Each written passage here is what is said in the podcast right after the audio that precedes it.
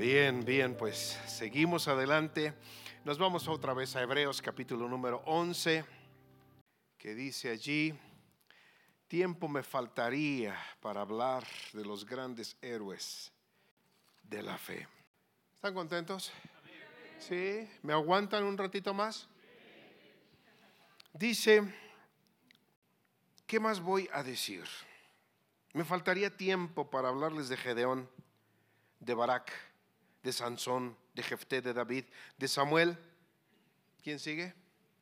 Carlos Elizalde y los profetas, los cuales por la fe conquistaron reinos. Yo quiero insistir en, ¿para qué es la fe? Tres cosas, para agradar a Dios, para vivir y para conquistar. No, no hay, no hay mucho. El doctor Pardillo, uno de los grandes héroes en mi vida, él dice, ¿para qué tanto brinco estando el piso tan parejo? No hay tanto que, que buscarle. Créele a Dios y que se goce, se alegre con un niño que le obedece, con un niño obediente, que no está tan complejo. Créele para vivir en la fe y para conquistar reinos. Hace algunos años, yo, mi hija, la metí a la mejor escuela que pude encontrar se llamaba IMARC. Se llama escuela IMARC, una muy buena escuela, la, la recomiendo ampliamente. Y de ahí pasó a la secundaria. Y un día, e, es muy americana la escuela, un día llegó mi hija de la secundaria diciendo, papá, ya sé cuál es el sexo seguro. Ah, a ver, mijita, pues ¿cuál es el sexo seguro? Hombre con hombre y mujer con mujer. Ah, ¿Y seguro para qué? Pues para que no quede embarazada nadie. Ah, hombre con hombre y mujer con mujer. ¿Y quién te lo enseñó, mijita? La maestra de la escuela, una canadiense. Oh, al día siguiente hice cita en la escuela y pregunté cuándo es la próxima reunión de padres de familia. Hoy hay padres de familia, ahí estoy. Y luego, luego, como Pepito, ¿no? Dígame, yo soy el señor Elizalde, mi hija está aquí y el día de ayer llegó con esta información que su maestra, una canadiense, le dio y le enseñó. El sexo seguro es hombre con hombre y mujer con mujer. Yo no estoy dispuesto a que esta mujer canadiense siga en mi tierra mexicana. Y los demás oyeron el chisme. Y todo el mundo dijo, yo tampoco quiero esa maestra. Y la echamos para afuera, ¿no? O sea, también soy sindicalista y, le meto a los tamales y a los tacos y a las tortas. Pero me entró una inquietud. Ahorita fue esta.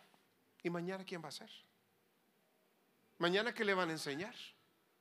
Drogas. Y dije, no, no, no, yo no puedo. Ya, ahora sigue mi siguiente hija, ya, ya iba a entrar a la escuela. Y luego venía mi hijo, también a la escuela. Yo necesito abrir una escuela. Necesito tener una escuela. Conquistar reinos. Y bueno, pues rápido. Abrí una escuela y me enteré que una, tenía una maestra jubilada. Le dije, ¿y tú puedes eh, aplicar como maestra? Sí, yo soy jubilada. Y ya me retiré, pero todavía puedo. Ah, pues tú vas a ser la directora. Ya tengo el equipo completo. Me prestaron un pasillo de una casona, el pasillo. Aquí va a ser la escuela. Y lo anuncié a toda la congregación y entraron cuatro niños el primero, mi hijo Isaac. Ese entró, pero rápido. Ni examen de admisión le hicieron. Entró. Ya tengo un niño en la escuela. El segundo, viene el papá, me dice, oiga, discúlpeme, a mi hijo lo han corrido de todas partes. Y necesito una escuela. Véngase, tráigamelo, tráigamelo, tráigamelo. Ya tengo dos. El tercero, Llega una persona que venía de Guadalajara y que ya no alcanzó cupo en ninguna escuela y se enteró de esta escuela nueva. Pues sí, vas, tráigamelo, tráigamelo. Ya llevo tres, tres niños en un pasillo. Y viene el cuarto, un hombre precioso de la congregación. Hay, hombres y mujeres en los grupos cristianos que dan su vida por ti. Y dijo, Carlos, yo no sé qué andarás haciendo, pero yo te creo. Voy a sacar a mi hijo de la escuela fulana y lo voy a meter a la tuya. me entró un dije, pues mira, te aseguro que voy a hacer el mejor esfuerzo. Le pusimos Instituto Anglo, de inglés, Anglo o de Inglaterra, mexicano, anglo-mexicano. Así le pusimos. Pues al siguiente año éramos ocho. Me acuerdo que el primer año, cuatro alumnos, nada más cuatro. Y empezamos con las mejores materias que podíamos. Yo premiaba al mejor alumno. Tenía una moto porque vendí mis carros para todo invertirlo. Pues compré una moto. Y el que ganaba 100 de calificación en un mes, subía a la moto y me lo llevaba a pasear. Y los niños felices peleando por el primer lugar. Cuando compré mi avión, ah, el que saque mejor en todo el año, me los llevaba al mar, a las islas en el avión. Y ellos se sentían felices. Pero la primera vez cuatro alumnos, el primer año les hicimos una olimpiada. Olimpiada INAM. Cuatro alumnos. Y la tarde voy por mi hijo Isaac. Papá, gané, gané, gané en carreras, gané. Abracé, eres que el mejor Isaac, eres el campeón, nadie te vence. Por eso siempre ganas. Qué bueno, felicidades. ¿Qué lugar sacaste? El cuarto, papá. ¿Para qué pregunté? Eran cuatro alumnos. Bueno, ahorita esta escuela tiene más de 1500 alumnos. TEC de Monterrey absorbe a todos nuestros alumnos.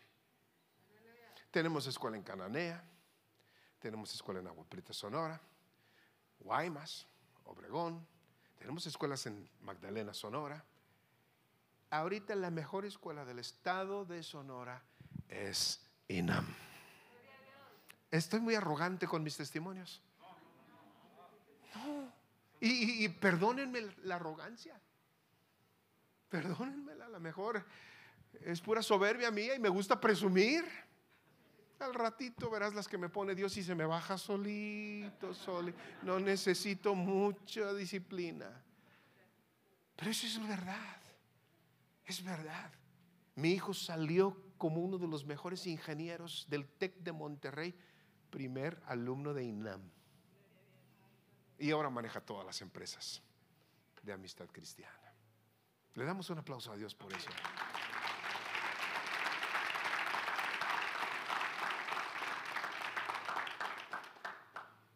Quiero invitarles a que consideren este título tenga una perspectiva, una visión correcta. Vea correctamente lo que Dios quiere que usted vea. Porque cada vez que usted y yo vamos a prosperar en algo, vamos a crecer, vamos a conquistar un reino, se nos van a venir todos los problemas encima. De veras, ¿eh? Cada vez que vamos a prosperar en algo, te van a llegar un montón de oposiciones, un montón de problemas, un montón de... Por eso dice la Biblia, irá andando y llorando el que lleva la preciosa semilla, mas volverá con regocijo trayendo sus gavillas. Esas lágrimas son maravillosas. Le decía a Abel hace ratito cuando me preguntó, bueno, ¿cómo llegaste a Hermosillo? Le digo, mira, yo no sé cómo llegué a Hermosillo. Yo tuve que hacer un viaje en toda la República Mexicana porque Dios se había llevado mi corazón eh, de donde yo estaba y lo había establecido en otro lugar. Y yo tuve que ir a conocer ciudades y, decir, aquí Dios me quiere, aquí Dios me quiere. Llegué a Guerrero, a Jalisco, llegué a Nayarit, llegué al estado de Puebla, llegué a León y no, no sentí ahí eso, eso de que Dios te regresa el corazón. Él se lo había llevado a algún lugar. Yo sabía que él me iba a decir dónde. Cuando ya voy ahora al norte, paso por Sinaloa, corro por todo Sinaloa. No, no, no, nada, nada. Llego a Sonora y en el primer pueblo, ¡pras! me chocan. Y dije, aquí es. Aquí es. Y me querían meter al bote. Y me chocaron. Y dije, aquí es.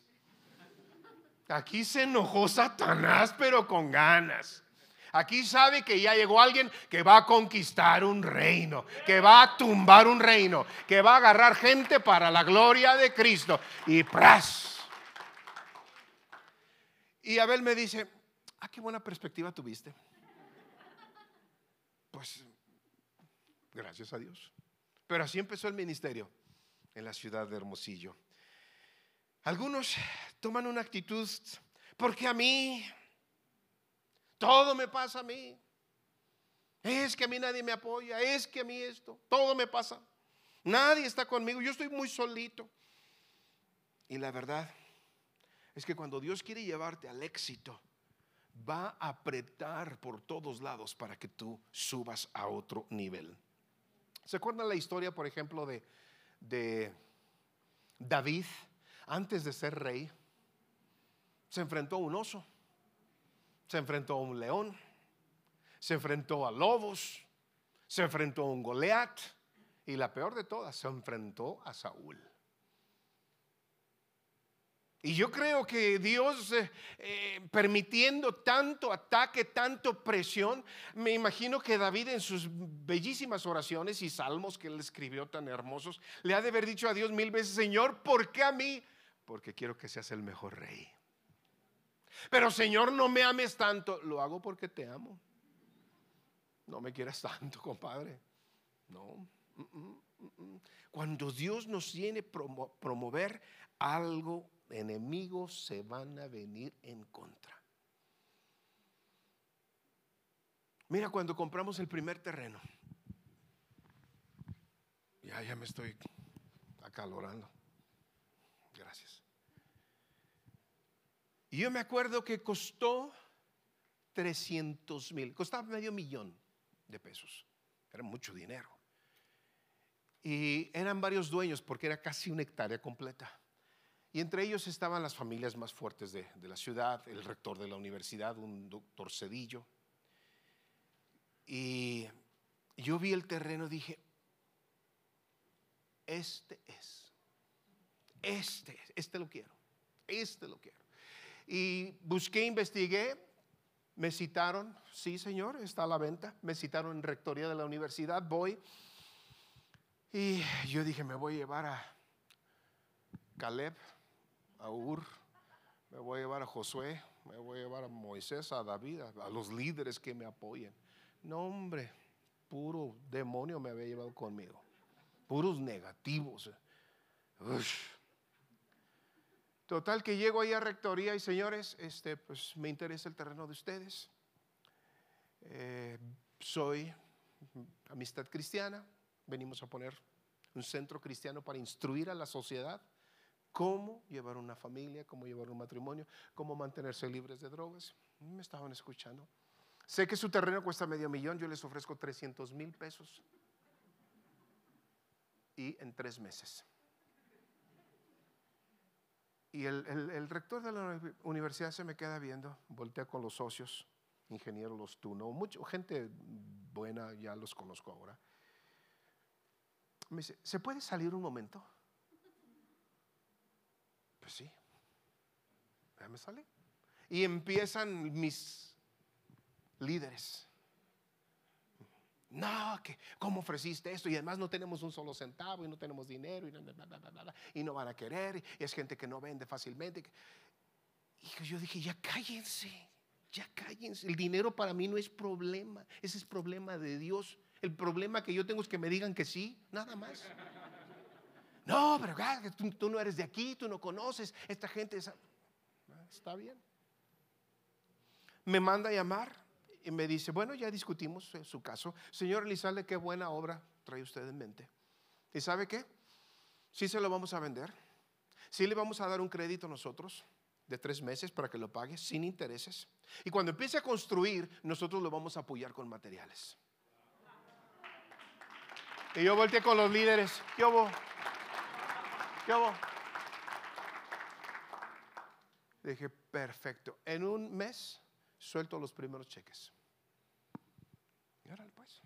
Salimos, mira, yo ya iba brincando de alegría y mis líderes, Satanás, la gran bestia, la, serpiente antigua, Lucifer y el gran dragón, me venían diciendo mis líderes, ¿Qué hiciste, Carlos? ¿Qué hiciste? Todavía no empieza amistad cristiana y ya estás avergonzándolo, ya, ya, estás acabando con el nombre. Yo les dije, ya, cállense, ya cállense. Llegó el domingo, le platiqué a la congregación, ya tenemos terreno, ya tenemos, ya, ya, ya está, ya está. Nada más hay que pagar la semana que entra 150 mil. Juntábamos 3 mil pesos al mes. Y yo tenía que pagar 150. Pues mira, esa semana me entró dinero de todas partes. Mi papá me regaló un departamento, lo vendí, rácatelas, una carretada de billetes que metí. Y llego yo a rectoría.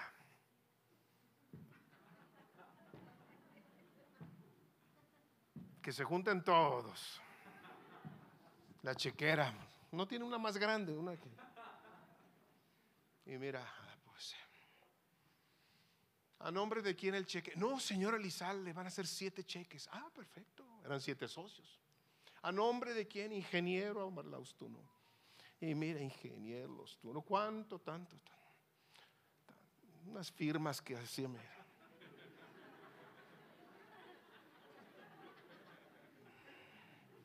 Aquí tiene ingeniero y Satanás y, Lucifer, todos mis líderes, todos los ancianos de la iglesia. Se me quedaban viendo. Y el siguiente para el rector, oh, ingeniero licenciado Cedillo, ¿cómo no? Y otra, una. Aquí tiene. El ingeniero me dice, señor Elizalde, qué bonito es hacer negocios con usted.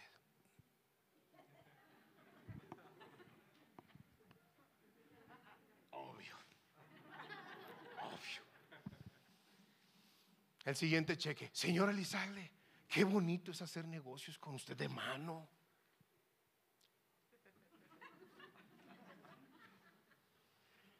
Al siguiente mes no entró un peso. Un peso. Y yo tengo que ir a rectoría. Yo sufrí la semana anterior y no checaba debajo del carro, arriba del carro, el, buzón por todos lados. No entró dinero. No entró y no entró y no entró. ¿Y ahora qué hago?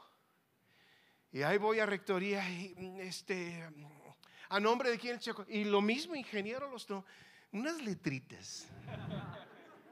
Para que no entendiera ni en el banco. La firma Que Dios lo bendiga.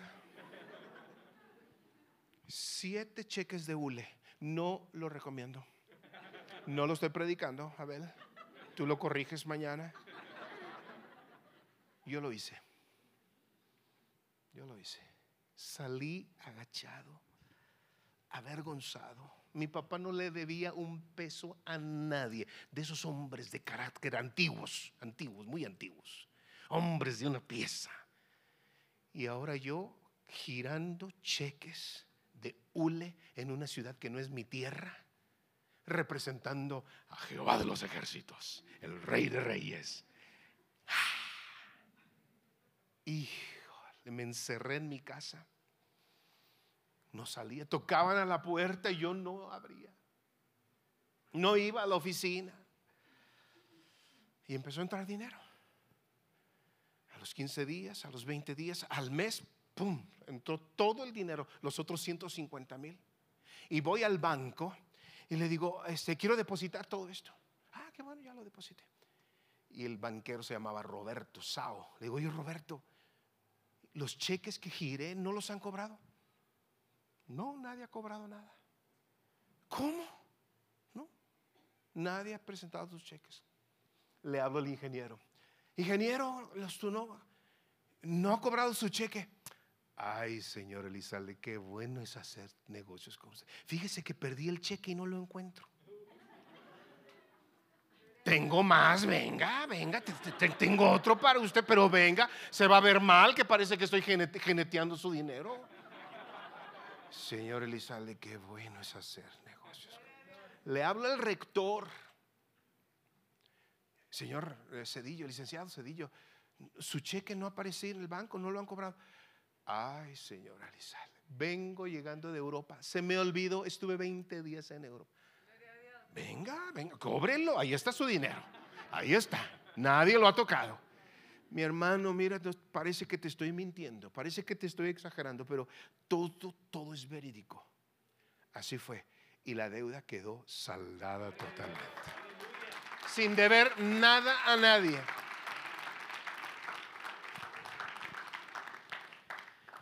Una perspectiva correcta. ¿Cómo ves? ¿Cómo lo estás viendo tú el asunto? Déjame darte unas llaves. Llave número uno. Las llaves son maravillosas, ¿eh? ¿eh? prenden el motor. Yo con mi llave del avión y empezaban los motores. Metes la potencia y con una llave. Así es que te voy a dar una llave para que prendas el motor de tu avión y te vayas volando. Llave número uno. Miles de veces tus enemigos harán más por ti que tus propios amigos. ¿Lo entendió?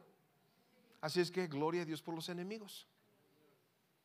Miles de veces los que te atacan, critican, juzgan. Miles de veces los que te avientan, los que te apuñalan. Miles de veces son ellos los que más están haciendo por ti que aquel que te tiene en el WhatsApp y en el Facebook y en el YouTube y en todas esas cosas. Tus enemigos te van a llevar a la fe. He estado platicando con Abel.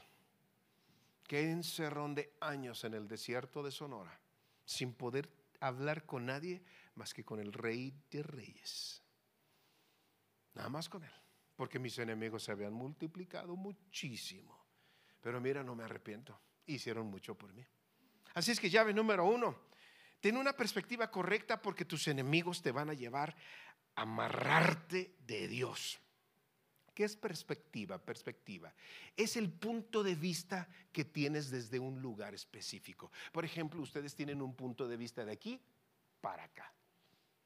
Eso es lo que ustedes tienen. Ustedes están viéndome mi nariz tipo italiana y ustedes la ven tipo griega. Es diferente perspectiva porque está uno a la derecha y otro a la izquierda. Pero la perspectiva yo, yo mía para allá es diferente. Yo veo otra cosa. Yo estoy viendo gente. ¿Cómo ves tú los problemas? No salgas que...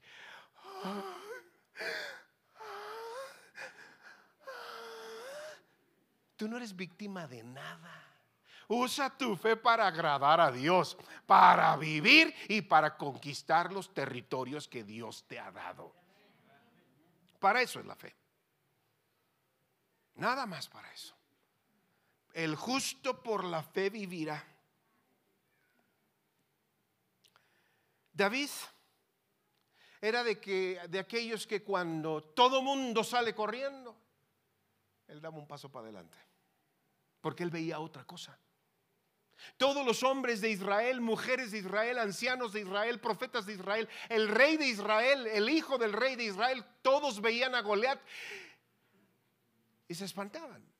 David decía, ¿quién es este mocoso incircunciso? ¿Quién es? ¿Quién es este enano? ¿Cómo dicen que se llama el soquete este? ¿Cómo? Pues Goliat. Él está enfrentándose al rey de reyes. ¿Cuál es la perspectiva tuya? ¿Cuál es? ¿Cuál es? Yo me acuerdo, he invertido todo. A mi esposa la dejé dos, tres, cuatro, cinco veces sin carro. Entonces se los regalaba, los entregaba a la obra. Se los daba algún pastor que andaba a pie y tenía que viajar mucho. Y pues le daba yo el mío a ella. Y un día me dice, Carlos, necesito ya una camioneta urgente y ya vi la que quiero. Una Ford Sable se llama. Forzable. ¿Se acordarán de Forzable? Una muy bonita, bonita, bonita. Ah, qué bueno. Te llevo a verla. Sí. Yo sin dinero. Y me lleva. Y sí, una camioneta preciosa. Le di la vuelta y sale el dueño. No, no el dueño, el, el vendedor oficial ahí. ¿Qué tal la camioneta? Preciosa. Aquí están las llaves. Llévesela, dése una vuelta para que conozca. No, le dije, Ana, tú manéjala. Yo, yo siento del Señor no manejarla. Pues no tenía dinero. Pero tú la quieres, pues tú manéjala. Es que yo sé, Carlos, que Dios nos va a bendecir porque necesitamos ya. Alejandra está en la escuela, Karina ya está en la escuela. Y yo tengo que. Sí, sí, sí, yo te entiendo, pero tú manéjala. Ya se acomodó el asiento. Cuando salieron esos asientos, ¿no? Los espejos, todo, todo automático. Y yo decía, Señor, ¿qué le voy a decir? ¿Qué le voy a decir? ¿Qué le voy a decir? Ya se enamoró. En una vuelta de media hora regresamos. ¿Qué le pareció? Preciosa. dije, mándeme, había fax. El fax fue un aparato antiguo que ustedes ya no conocen. Y le dije, mándeme por fax los costos y kilometraje y todo. Yo me quería ir. Al día siguiente llega el fax y lo voy leyendo. Dice, Satanás, no te burles, Satanás, no te burles, no te burles. Y mi secretaria, una muchachita, me dice, señor Elizalde, hay un hombre que trae una camioneta color plata y dice que es para usted. Y dije, ¿qué? Sí, ahí está. Y me dio los papeles. Ford Sable. Y salgo y está la camioneta en, el estacionamiento de amistad. Y veo un hombre alto, guapo, un arquitecto, miembro de la congregación. Le digo, y esta camioneta es mía. De hoy en adelante es tuya. Le dije, Ana, ya te compré tu camioneta. ¿Y cómo le hiciste? esos son asuntos míos. Yo, yo hago mis ahorros y tú disfruta. Mírenme, hermano, una camioneta nueva, último modelo para mi esposa gratis. Gratis. ¿Para qué es la fe? Para agradar. ¿Quién se agradó más? ¿Mi esposa, yo o Dios? ¿Ha visto cuando sus hijos sacan buenas calificaciones? ¿Cómo se pone usted? Yo puse a mis papás muy tristes toda la vida. A mí me corrían de todas las escuelas. Yo no sé cómo soy fundador de escuelas. Yo decía que, las escuelas eran del diablo, que no servían. Me peleaba siempre en la dirección. Bueno, algunos creían que yo era el director porque siempre estaba en la dirección.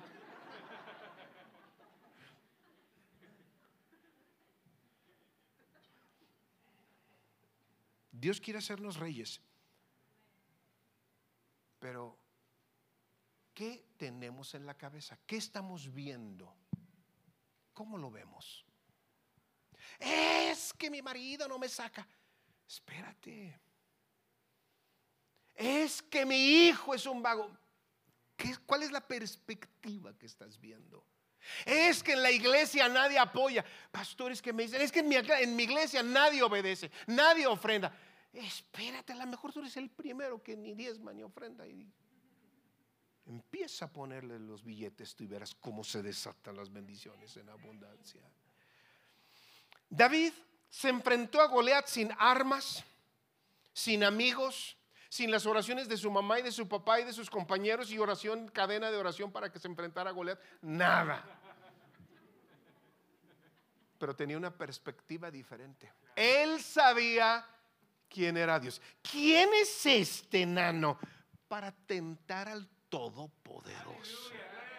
Oye, yo quiero esa perspectiva. Fíjate la perspectiva. ¿Quién es Dios? Hay que maximizar a Dios. Número uno. Perspectiva número dos de David. Yo he acabado con osos y con leones. Y ese también me lo he hecho. O sea, él pensaba bien de sí mismo. No como en números 13 cuando los, eh, los espías llegaron diciendo, somos grillos, somos langostas, somos enanos, no servimos para nada, somos tan pequeños y ellos son tan grandes. una perspectiva totalmente equivocada. Tronaron 40 años. David sabe quién es Dios, sabe quién es Él. Y tercera perspectiva de David. Y este enano, ¿cómo dicen que se llama el enano? Goliat. Este Goliat va a ser como un oso, o como un coyote, o como un perro, o como un león. Me lo voy a echar al plato.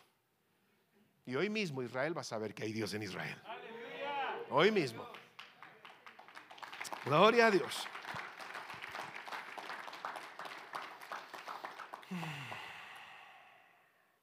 Llave número dos. No cuentes a los demás cómo te sientes. Ahorita estamos en una pésima pandemia. Y no estoy hablando de influenza, de coronavirus, coronavirus ni Omicron. Estoy hablando de la pandemia del ¿cómo te sientes?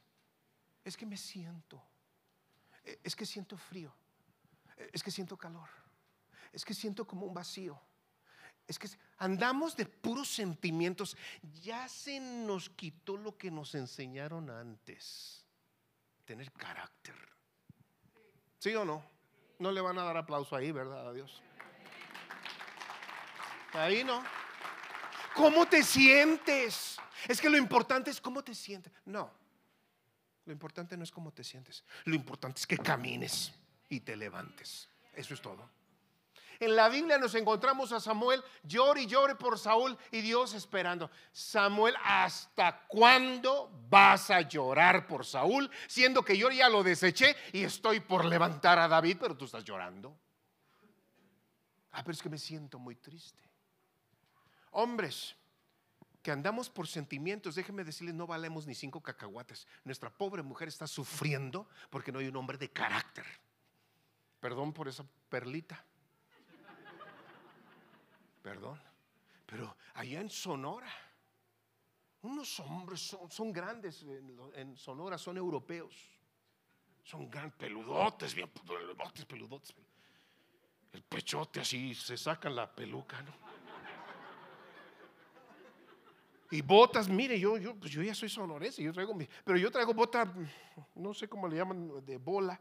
Allá es picuda, bien, para matar cucarachas en las esquinas. Picuda, picuda. Y grandotes, una billota. Y cuando hablan, ¿qué onda? ¿Qué pasa? ¿Qué, eh, qué más? Yo tengo un amigo que hablo con él y parece que está eruptando. ¿De veras? Se llama Manuel muy querido amigo mío. Le amo a Manuel. Él, uff, qué gran hombre. ¿Qué pasó, mi Carlitos? ¿Qué? ¿Qué pasó, Carlitos? Me dice Carlitos, porque para él soy chiquito todavía. Pero así son en Sonora, grandotos. Oye, nos vemos a las cuatro. Voy a preguntarle a mi mujer. y los pelotes y las bototas y el sombrerote. A ver qué dice mi mujer.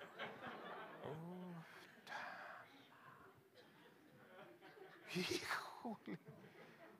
Bueno, esto no lo digo en Sonora, ya digo, ah, en Sonora somos valientes, somos atrevidos. Hablo de los de Querétaro, en Sonora. Pues, hay que arreglar el mensaje, ¿no? Es apropiarlo.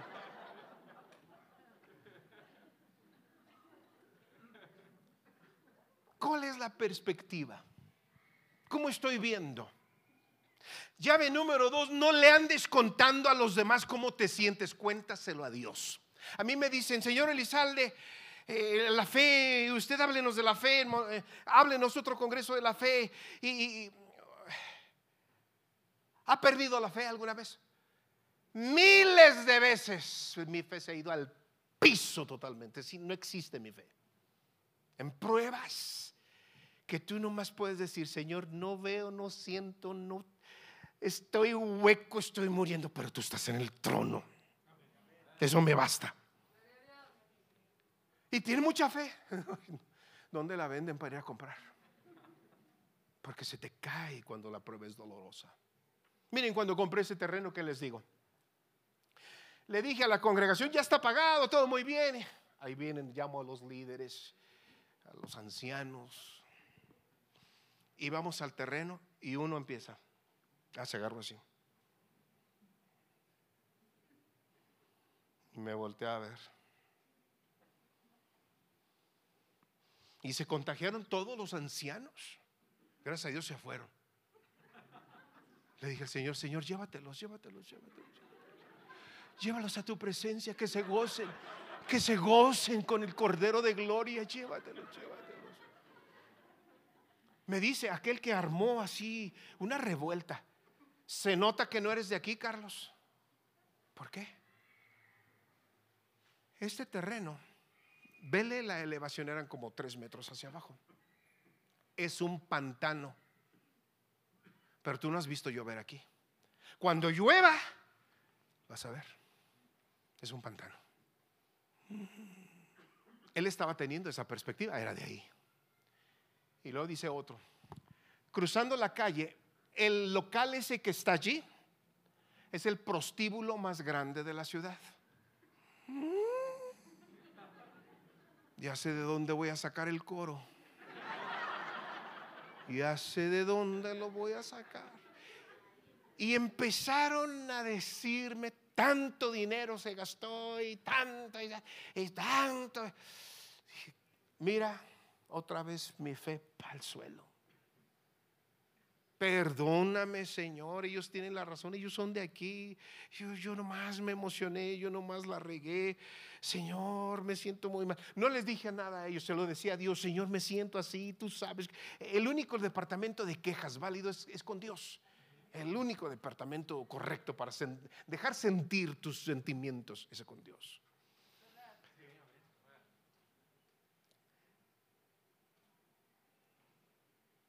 Si tú pones en alto lo que sabes y no lo que sientes, vas a ver lo que Dios hace a tu favor. ¿Se entendió esa frase? Si tú maximizas lo que sabes, ¿quién es Dios? ¿Quién soy yo? ¿Y quién es ese enano Goliat? Y no lo que sientes. Es que me siento muy solo. E, es que me siento... Si tú pones en alto lo que sabes y no lo que sientes, vas a ver lo que Dios hace. Un día fui hasta Costa Rica y el avión exactamente viraba en la zona para tomar la pista 2-3. Vira exactamente en el terreno que acababa de comprar unos un mes, dos meses antes. Y yo me pegué a la ventana y veo un charco tremendo. Llego al aeropuerto y voy viendo un pantano.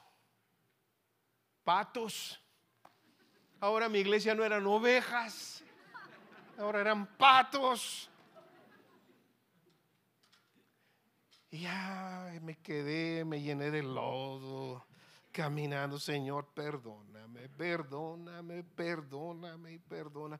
Y del otro lado se empieza a llenar de carros la iglesia de enfrente. Esa sí tenía refuego. Y la mía tenía patos. Eh, Señor, Señor, Señor. Pasó la lluvia, se secó. Y un día entra un ingeniero, Gustavo, no me acuerdo el apellido, y le digo, ¿y cómo cuánto me costaría rellenar ese terreno? Me dice, pues yo creo que necesitaría mínimo unos 600, 800 camiones. ¿Cuántos? 600 a 800 y más o menos te va a costar unos mil pesos el camión, eh, dependiendo de las distancias. 800 mil. Nada más para ponerle tierrita. No, dije no. Pero y ahí va otra vez a decirle a Dios los sentimientos. A la gente no. No le des tus sentimientos a nadie porque van a agarrar y te los van a clavar en la espalda. Se van a ir en tu contra. Cada vez que digas tus sentimientos a alguien, le diste tu arma te lo digo. Pues ahí estoy, Señor, si no haces, si tú no me das tierra, jamás vamos a hacer nada. Y un día vuelvo a hacer esos viajes largos, me fui hasta un mes a Patagonia, Argentina, Uruguay, Paraguay. Cuando regreso, me pongo en la ventana para el viraje a la pista 2-3.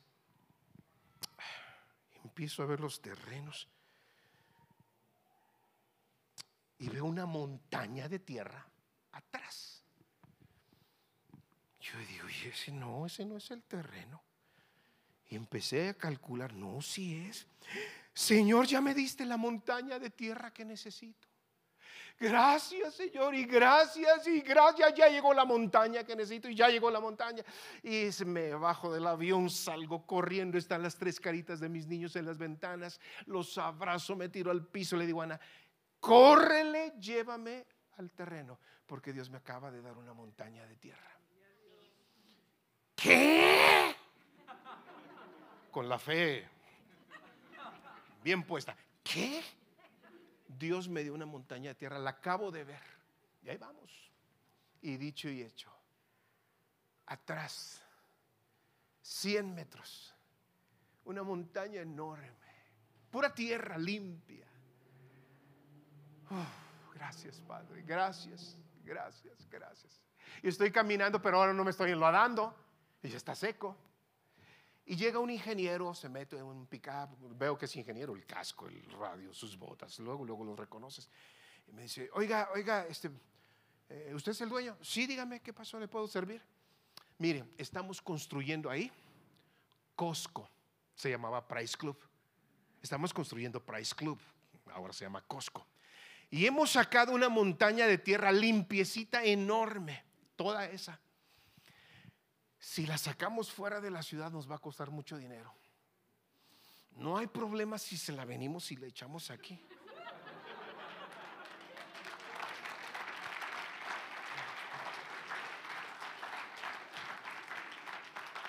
yo le contesté, ¿y como cuánta tierra es? Con eso rellena y levanta el nivel sobre la carretera. Oiga, pero no me vayan a hacer un cochinero me la emparejan. Tenemos toda la maquinaria para emparejársela y dejársela compacta. Bueno, pues, haga, lo que tenga que hacer. Ahora pues. Mira, híjole, mi esposa me dice, tienes que escribir esas historias, Carlos, se, se van a olvidar. El ingeniero agarra su radio. Autorizado, déjense venir y empiezan a llegar camiones y camiones. Yo alababa a Dios. Oh, qué lindo Dios, qué lindo, qué lindo, qué lindo. Otro reino conquistado, otro, otro, otro reino más, otro más. Bellísimo. Quedó tan compactado que la congregación, los líderes, los ancianos,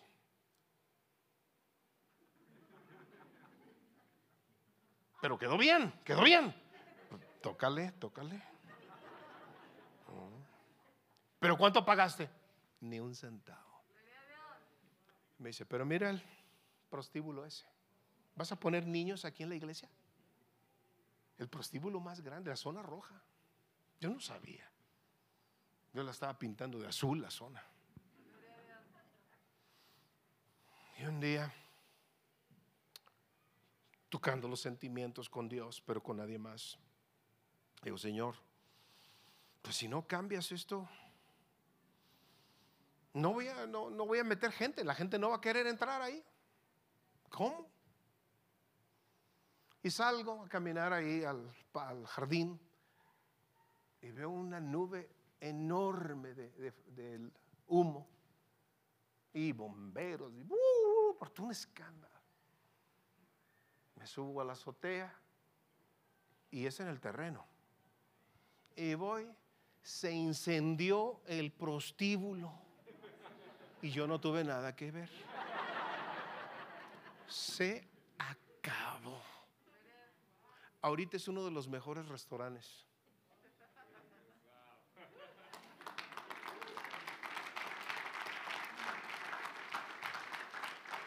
Se convirtió en la zona más costosa. Fíjense nomás. Tenemos el boliche por un lado, centro de convenciones por el otro lado, centro de negocios por el otro, los mejores cines, Costco. Costco. Imagínense la plusvalía, 300 mil pesos. Lo que vale ahorita. No más por ver lo que Dios quiere que tú y yo veamos ¿Qué perspectiva tienes? No andes contándole a los demás lo que sientes. Déjenme darles la última llave.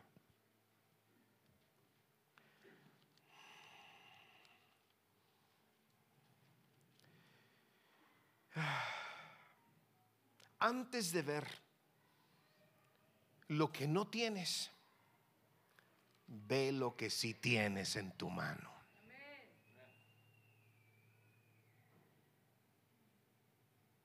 Moisés, 80 años, ya no sabe ni hablar, ya no aguanta, ya su físico se ha deteriorado, ya no tiene habilidad, 80 años.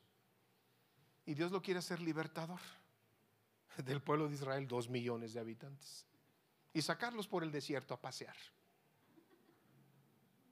sin GPS.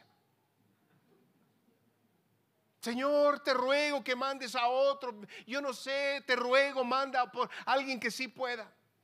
¿Qué tienes en la mano, Moisés? ¿Qué tienes? Pues mi vara.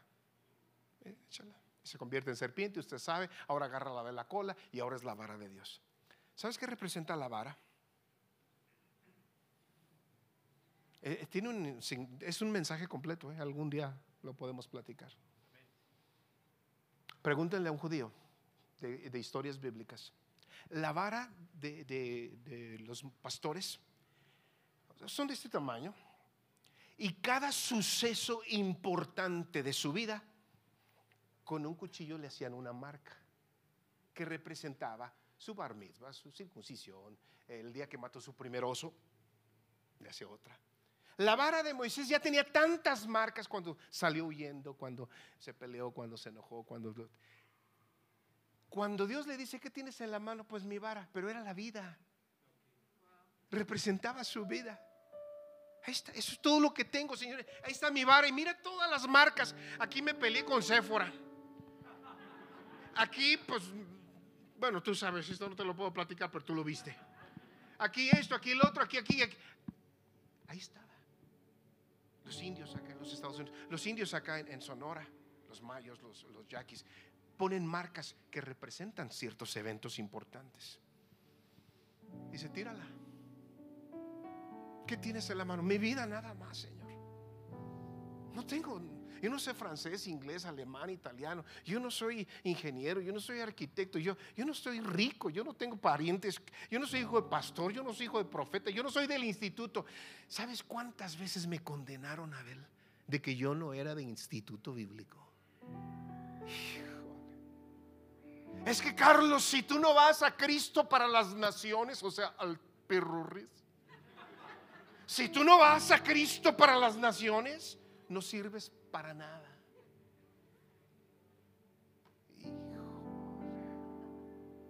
Pues nunca pude. Yo decía, Señor, que no has oído? Que no sirvo para nada si no voy a Cristo para las naciones. Pues déjame decirte que todos los que me juzgaron y criticaron de Cristo para las Naciones, ahorita ni siquiera están en el ministerio. Y ahí va el, otro que sigue en el ministerio. Bueno, yo ya me medio jubilé. Yo ahorita estoy aquí compartiendo con mis amigos. Pero ya mis hijos ya tomaron la dirección de las iglesias. Mi otro hijo tomó las empresas, todos los negocios que hemos hecho.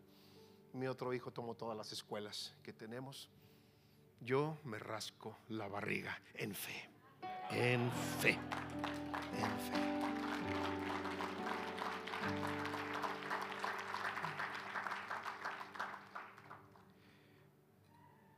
Y última llave,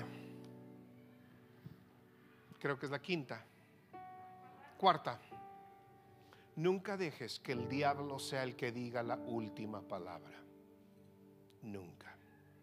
La última la dices tú.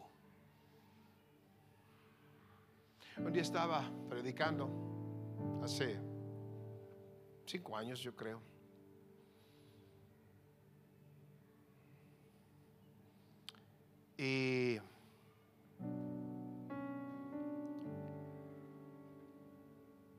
Estaba en el mensaje, llevaba aquí, le puse el mensaje, el ánimo de Dios. Levantarnos en ánimo. A veces es lo único que nos falta, ánimo poquito de ánimo, de entusiasmo. Échale ganas un poquito. Y estaba en el ánimo. Llevaba 15 minutos y me infarté en el mensaje. Empecé a sudar y sudar y sudar y sudar y sudar. Y no jalaba el aire y la opresión en el pecho. El brazo izquierdo se pone quieto. Y yo sabía. Yo sabía. Pero pues me faltaba media hora de mensaje. Mismo que lo parara ahí. Era el ánimo del Señor. Y el animado salió desanimado. Y ahí estoy predicando y le decía a la gente, búsquenme Génesis capítulo 33, verso 12. Y todo el mundo buscaba. Y yo a jalar aire, pero que no me vieran. Y ya cuando lo encontraban, perdón, me equivoqué, es Éxodo capítulo 33. Y otra vez, para jalar aire. Y las, eh, empieza, se, se descompensa tu cuerpo, se vuelve loco. Sudi, sudi, sudi, sudi, sudi, sudi, sudi. Y me empapaba eh, y me agarré, me, me, me, me, hice así para sostener. Terminé mi mensaje. Y yo nomás pensaba, diablo, tú no vas a decir la última. Esa la tengo yo. Esa palabra la tengo yo. Bueno, en el nombre de Jesús, amén. Que Dios los bendiga. Ore por todos. Adiós. Le digo a Ana, ¿sabes que me siento medio raro? Ah, pues vete a la oficina. Yo soy bien obediente.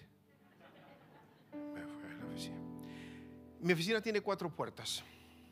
Una a la bóveda, una a las oficinas, una al auditorio y otra al baño cerré y ahí ya, hasta ahí llegué.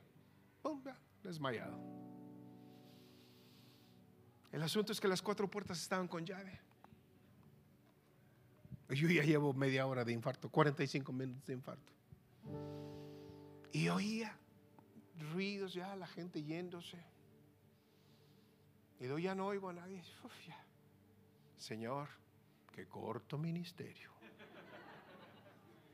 En ese momento, Carlos, Carlos, Carlos.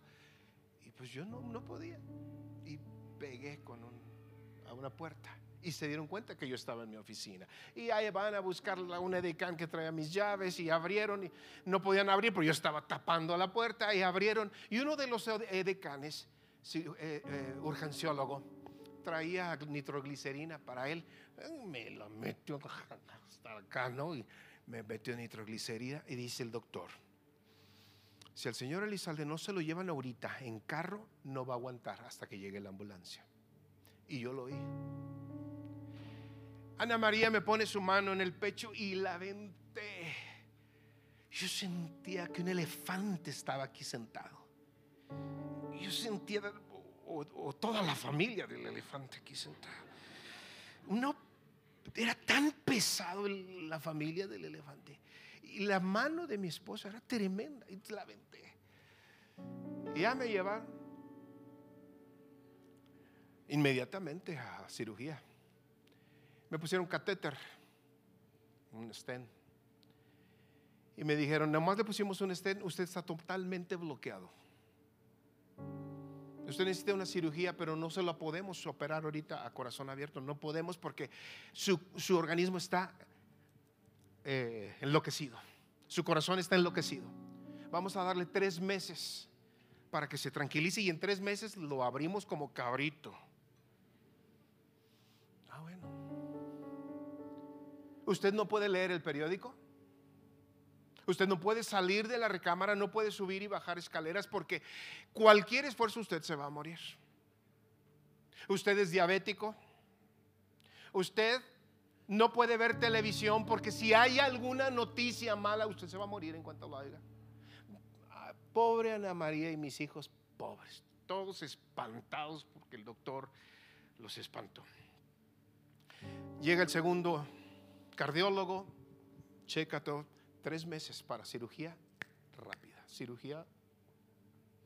Llega el tercer médico, ya un internista. Hacen su junta, todos están viendo. Pues sería más importante hacerlo ya, pero está tan alterado su corazón que no va a soportar esta cirugía. Ya pasó demasiado tiempo. Pero tú estás oyendo y tú dices, poco estos tienen la última palabra? ¿Qué no la tiene Dios? ¿Qué no la tengo yo? ¿Qué no tengo yo la fe para vivir, para agradar y para conquistar? No soy yo. Pasan 10 días. No puedo dormir un minuto, ni de día ni de noche. El, corazón está loco. Es, no me acuerdo, está estresado, no tiene ritmos, no. Ahí va, me llevan al consultorio del cardiólogo. Le, digo, doctor, no duermo un minuto. Son eh, tres meses, 90 días antes de la cirugía. Aquí tiene 90 pastillas de Valium para que duerma. Gracias, doctor. Salgo, rompo todo y a la basura. Y va, ¿qué hiciste? Ahora me quieren como corderito abrir. Quieren 90 días para que me haga drogadicto. ¿Quién tiene la última palabra? ¿Dios? ¿Ellos? ¿O yo? Se acabó. Llegamos ahí subiendo las escaleras, paso a paso. ¿Ya los cansé?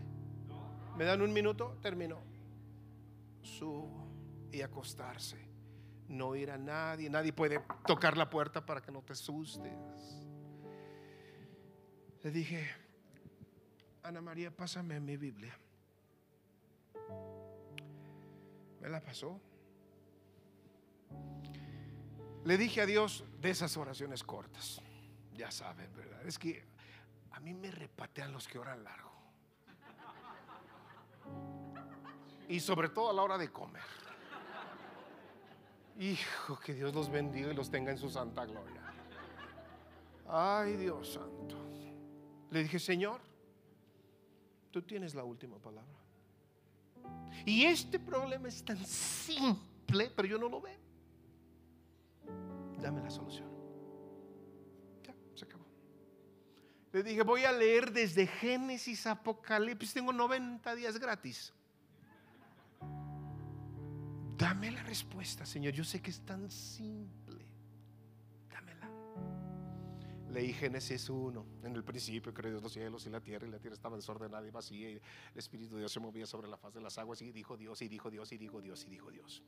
Capítulo número 2, Adán y llegué hasta el 2 y estaba toda la respuesta. Y Dios le dijo a Adán, toda hierba del campo y frutas y semillas serán para comer. Yo comía chicharrones, carnitas, taquitos, tostadas, tortas, tamales, pambas. Yo podía con carnitas todos los días para la gloria de Dios. Y luego dice, y le puso Dios en el Edén cuatro ríos, uno para el norte, uno para el sur, uno para el este y uno para el oeste. Cuatro ríos de agua, no de Coca-Cola, no de cerveza, de agua. ¿Sabes para qué? Para que conocieran el mundo, pero para que tomaran agua, no Coca-Cola, no Pepsi-Cola. Que yo tomo Coca-Cola y Pepsi-Cola de vez en cuando, lo disfruto. Pero es que, a veces agarramos tres, cuatro Coca-Colas al día y comemos para suicidarnos. Cerré la Biblia, se acabó. Ya tengo la respuesta. Le dije a Ana, Ana, de hoy en adelante no voy a comer pollo, carne, pescado, chicharrones, gorditas, nada. Puras frutas, puras verduras, no leche, no café, no té, agua, agua, agua. ¿Y cómo le voy a hacer? A ver, ¿cómo le haces? Y no me gustan las verduras. Hay que hacerlas sabrosas. Pues, cocidas para, los, para las vacas. A mí con salsa y con, limoncito y, chilito y bien ricas. Empezamos. Aprendí a comer el humus, es garbanzo, ¿verdad? Eh, aprendí a comer tanto chícharo, las zanahorias, todos, todos, todos esos chayotes del infierno aprendí a comérmelos. Es que qué feo son, ¿verdad? Los chayotes. Pero si le eches limoncito y salecita y ya te haces tú.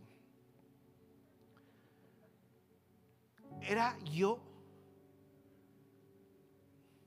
no blanco, era amarillo, acartonado, ojos hundidos, pues como un enfermo está muriendo. El pelo seco, no brillaba nada, no, no, seco, seco, seco, parado. Mi aliento, por más que te laves, es un aliento de muerte, de, de olor fétido. No podía caminar. Mis ojos vidriosos.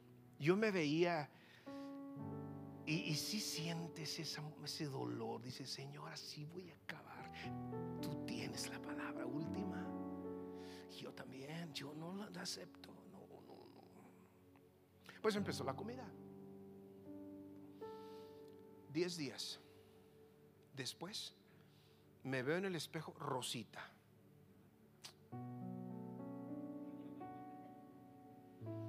Quince días después, más rosita. Lo acartonado, mis ojos.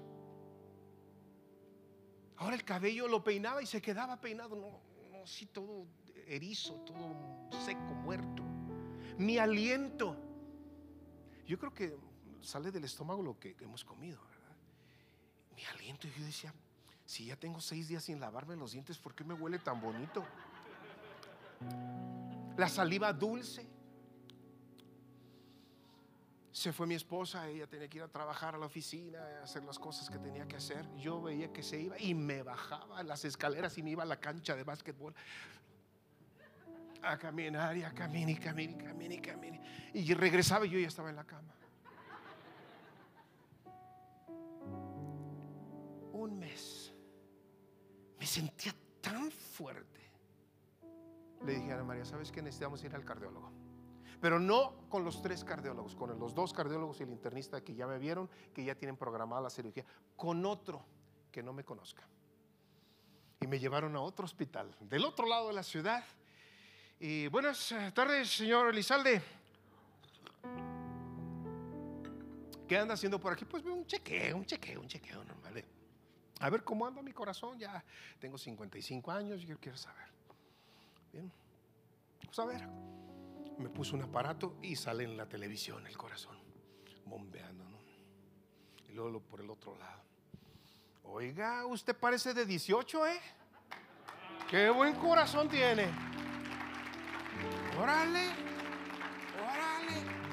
¿Cuántos años tiene? 55. Pues el bombeo horizontal y vertical y la circunferencia total, perfecta. Usted tiene corazón para toda la vida aquí. Pero le voy a hacer un electro. Ya acuéstese aquí, me ponen, enchufan. Y me dice, ah, caray, usted tuvo un infarto, ¿verdad? Ah, sí. ¿Y por qué no me dijo? No preguntó. No preguntó. Oiga, es que usted, usted no puede estar aquí. ¿Y por qué no? Es que usted debe estar tomando esto y esto y esto y debe estar en cama. Todo lo que me habían dicho, todo. Puños de medicinas. Ahorita yo ya casi casi podía decir, para regalos, la mesa de regalos está en Benavides, por favor. ¿eh? Puras medicinas.